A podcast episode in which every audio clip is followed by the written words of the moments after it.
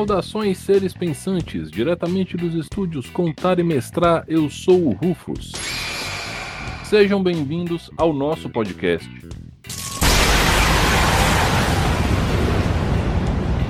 Podcast de hoje é um oferecimento dos nossos apoiadores do Catarse, catarse.me barra contar e mestrar, e é um oferecimento dos nossos amigos e parceiros, a Hamburgueria Tom Artesanais, a Tribo Arquearia, o Sebo do Anderson e a Nuvem Voadora Bookstory. Pessoal, hoje é dia de falar de treta, de polêmica, de trocação de soco. Não, pera aí, calma. É uma polêmica sim. Então, antes de adiantar o tema, eu já deixo claro que tudo que será falado nesse podcast é única e exclusivamente a minha opinião. Não é a lei escrita na pedra, não é a verdade absoluta, nem alguma equação inexplicável das leis cósmicas. É apenas a minha opinião. Se você discorda de mim, tá tudo bem. Hoje eu vou falar sobre mestres alterando resultados de dados no RPG.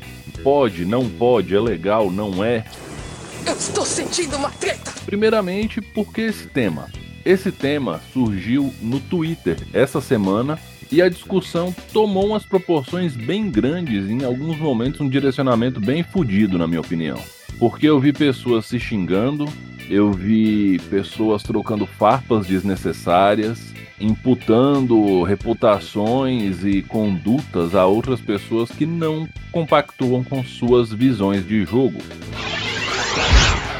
Primeiro, o que é alterar um resultado de rolagem? Na prática, é você fazer com que as coisas saiam dentro do que você planejou. Muitos mestres usam o escudo de mestre para fazer a rolagem que vai ser alterada, porque nada nem ninguém, a não ser que um dos jogadores venha e dê uma pescoçada por cima do seu escudo e isso vai gerar um estresse muito grande, mas via de regra você não tem ninguém olhando ali, te fiscalizando, fazendo auditoria. Daqui a pouco vem alguém falar que quer uma rolagem impressa e auditada a questão é o seguinte: quando o mestre rola em segredo, ele quer criar tensão.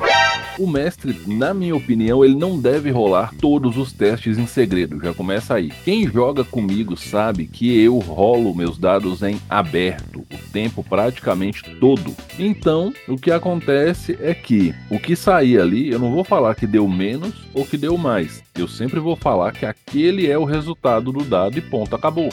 O que acontece muitas vezes é que os jogadores não sabem do planejamento do mestre e principalmente não sabem das estatísticas que envolvem aquela rolagem ali pela parte do mestre e eles usam de argumentos a partir do seu próprio ponto de vista para atacar a decisão do mestre naquele momento. E quando isso acontece, bom, deu ruim, Graças a essa atitude, o mestre vai perder tempo tentando justificar por que, que as coisas estão acontecendo daquele jeito e o jogador não vai querer aceitar porque ele não quer que aquilo aconteça. E eu não estou falando de direção narrativa, eu estou falando de chilique.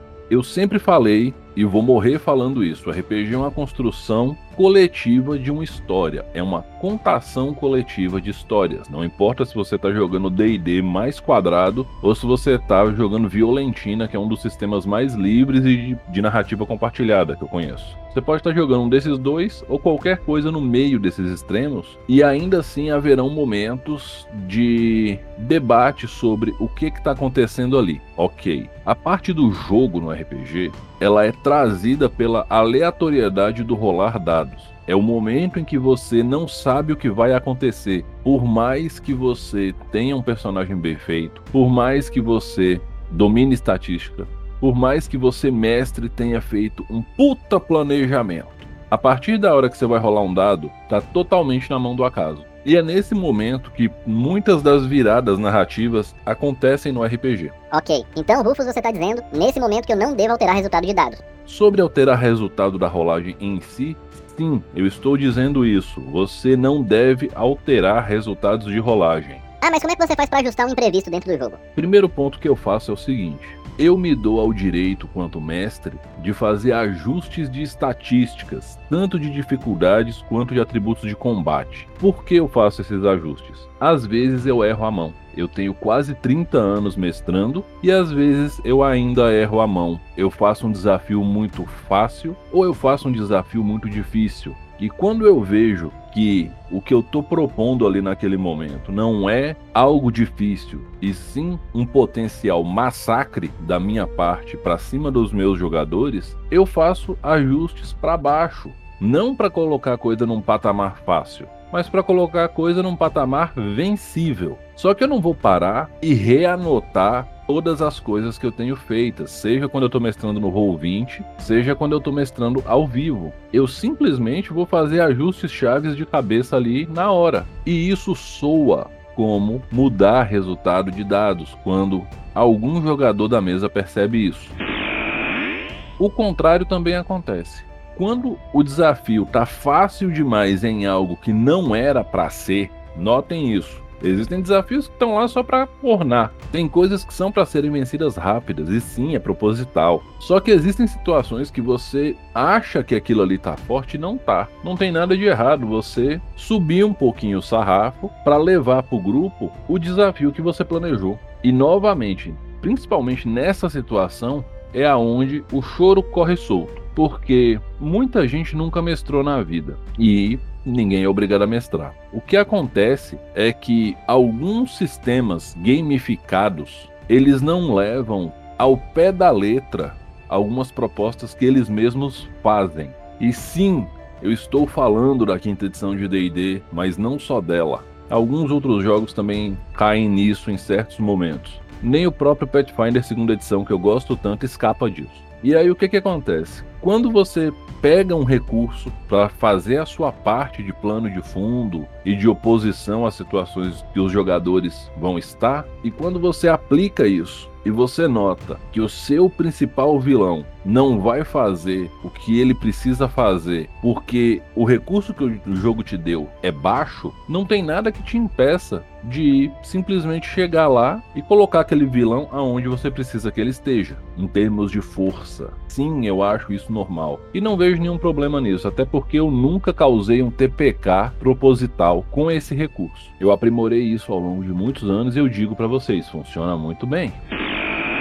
Segundo ponto é o seguinte: as versões mais recentes dos jogos estão muito permissivas do ponto de vista de vitória fácil para os jogadores em seus desafios. É muito difícil uma situação minimamente desafiadora para qualquer personagem que não esteja nos três primeiros níveis e olha lá. Fora isso, tem um outro tópico dentro do próprio DD que é bastante problemático, que é a questão dos níveis de desafio dos monstros. Não há uma fórmula direta e objetiva de como calcular o nível de desafio. A ideia do nível de desafio ela surgiu na terceira edição e ela vem se aprimorando em alguns pontos, mas ela vem se mostrando um tanto quanto falha. Ah, Rufus, por que você tá falando que é falho? Vou repetir de novo o velho exemplo de sempre dos monstros, do primeiro livro dos monstros da quinta edição, você tem um Tarrasque com ND 30 e que é um monstro bobo. O Tarrasque da quinta edição é um monstro bobo. E você tem um Devorador de Mentes de ND 9 que pode matar um grupo fácil, de nível bem mais alto que ele, graças ao Feeble Mind. Então, assim, há uma falha nessa proposta de apresentar os monstros com nível de desafio defensivo, ofensivo, o nível de desafio final é uma média dos dois, quando você percebe que você pegou um monstro e esse monstro não vai dar para o que você está propondo ali, existem vários caminhos para você tomar. Desde construir uma história sequente a partir do massacre daquele monstro, pode ser, é bacana, você vai aumentar a confiança dos seus players e tudo mais. Só que esse caminho ele tem um porém. Esse caminho gera uma falsa sensação de força nos seus personagens, porque pode ser que você erre a mão pro outro lado no próximo monstro e eles tomem uma surra. E aí você pega e você deixa de ser o mestre legal e você vira um carrasco sem coração. Muitas vezes você vai falar com seus players sobre a força daquele monstro e algum deles vai falar: "Você é um sem mãe", porque eles não estão preparados para se frustrar. Não acontece em mesa minha há muito tempo isso mesa regular do Rufus, já tem um certo tempo que isso não ocorre, porque eu converso muito com meus jogadores sobre a história e os seus pontos. Mas Existem momentos em que os jogadores precisam ser derrotados. Existem momentos em que a falha é necessária. E são nesses momentos que o grupo vai crescer de verdade. A evolução vinda da dor de uma derrota, ela é mais consistente e ela é mais visível e ela agrega muito para a história. Então, nesse ponto novamente eu falo, você não precisa alterar nenhum resultado de dados. Até porque vai ser dessa não alteração que você vai gerar esses momentos. O problema todo é que nem sempre o entorno vai te favorecer nisso. E aí você vai precisar avaliar com muita calma, com muito critério, se você pode ou não fazer os ajustes que eu propus ainda há pouco. Esses ajustes eles são simples, eles não requerem tanto, e eles simplesmente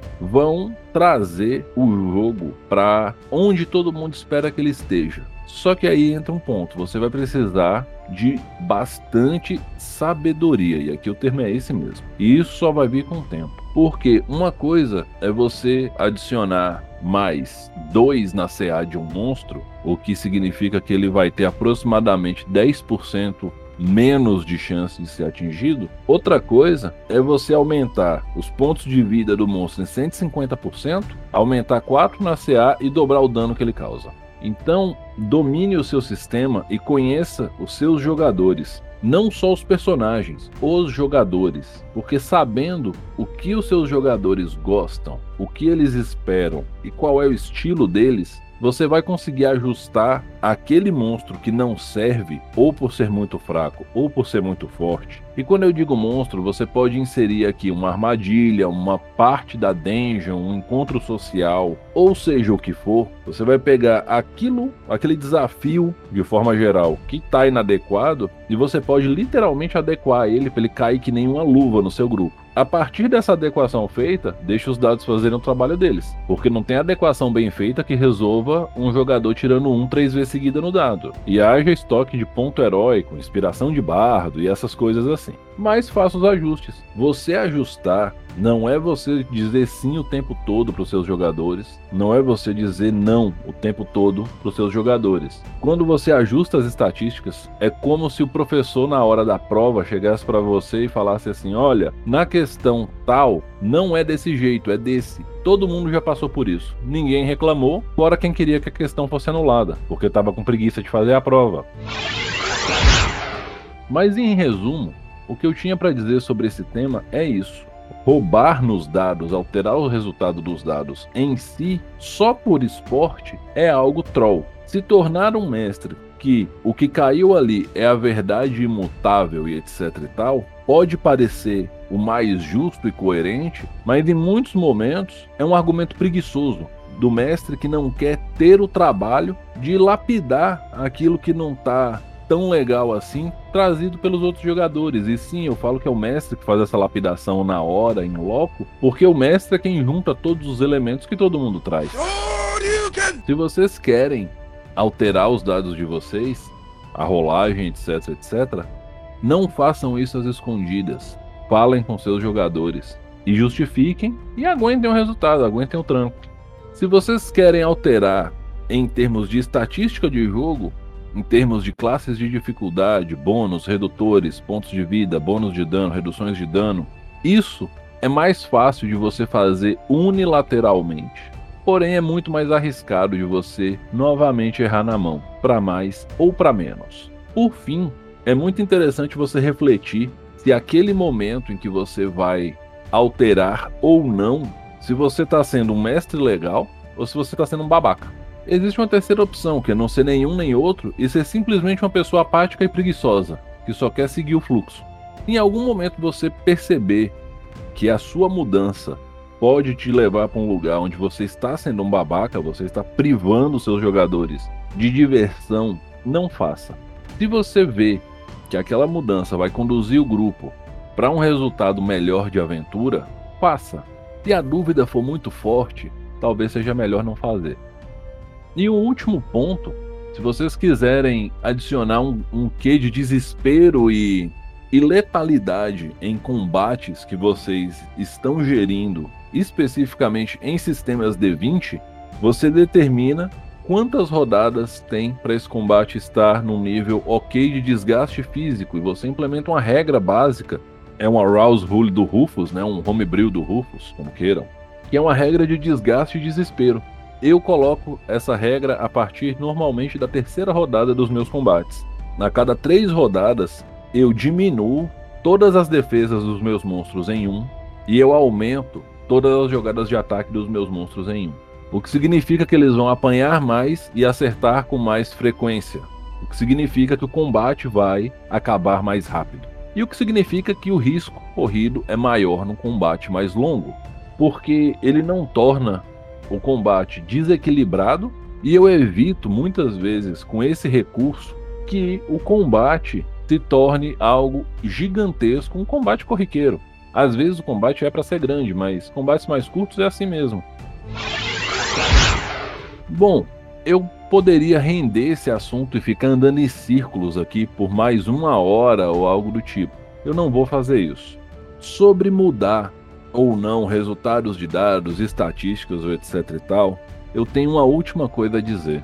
Você, como mestre, você não é o dono do jogo, mas é você quem zela pelo bom funcionamento dele. Então, tente não alterar rolagens de dado depois do dado rolado.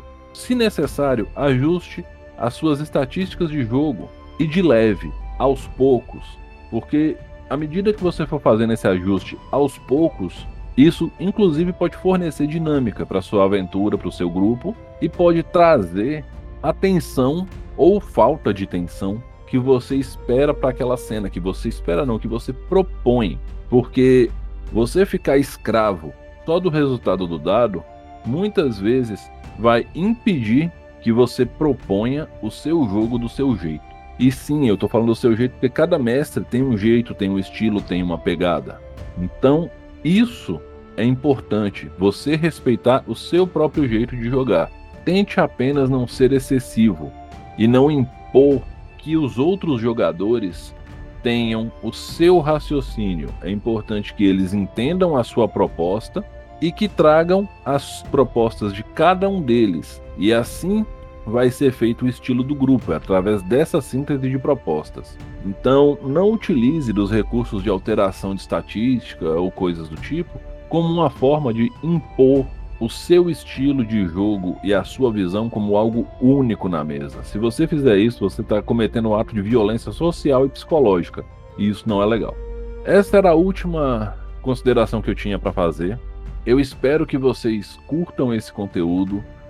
Né? Eu realmente fiquei impressionado com o tanto que isso se tornou pessoal para algumas pessoas pelas coisas que eu li no Twitter essa semana. E sim, eu fiquei bastante chocado e até bastante decepcionado com a comunidade, ou uma parcela da comunidade principalmente. Uma outra coisa interessante de se lembrar é o seguinte: eu estou falando para mestres de mesas comuns. Eu não sou um grande entendedor do RPG de stream de entretenimento, com interferência de chat no, no jogo e tudo mais. Então eu não posso falar sobre isso. Eu estou falando aqui para mestres que mestram mesas comuns sem finalidade de serem sucessos de audiência. Lembrando a todos que esse podcast é um oferecimento dos nossos apoiadores do Catarse, catarse.me barra contar e mestrar. Com apoio a partir de R$ reais por mês, vocês ajudam o Rufus a contar histórias, descomplicar o RPG, transmitir um pouco de suas opiniões e experiências. Lembrando a vocês também que esse programa é um oferecimento dos nossos amigos e parceiros. Hamburgueria Tom Artesanais de Montes Claros, onde o meu amigo Júnior vai alterar os seus parâmetros de exigência com sanduíche, com sanduíches muito foda. A Tribo Arquearia de Porto Alegre, onde o meu amigo Ozai vai alterar os seus parâmetros de arqueirismo e te tornar um arqueiro moderno, muito competente, cheio das miras. A Nuvem Voadora Bookstory, que vai alterar seus parâmetros de qualidade de atendimento em mangás e a minha amiga Aline vai alterar sua qualidade de padrão em tatuagens geek e de anime. E o sebo do Anderson, arroba Nerd Poesia, onde o meu amigo Anderson vai alterar o seu padrão de puta que pariu, isso aqui era foda, eu preciso na minha coleção, isso aqui é de um momento em que eu era muito feliz e eu preciso ter isso de volta. Galera, eu vou deixar o arroba de todo mundo linkado aqui na descrição do podcast e lá no Insta. Como eu sempre digo no final, respeitem-se, divirtam-se, dividam o lanche. A pandemia segue, então vacina no braço, máscara na cara, álcool gel, distanciamento, vacinem seus filhos, por favor. Mais uma vez, respeitem-se, divirtam-se. Eu sou o Rufus. Esse foi o podcast do Contar e Mestrar. Um abração e até a próxima.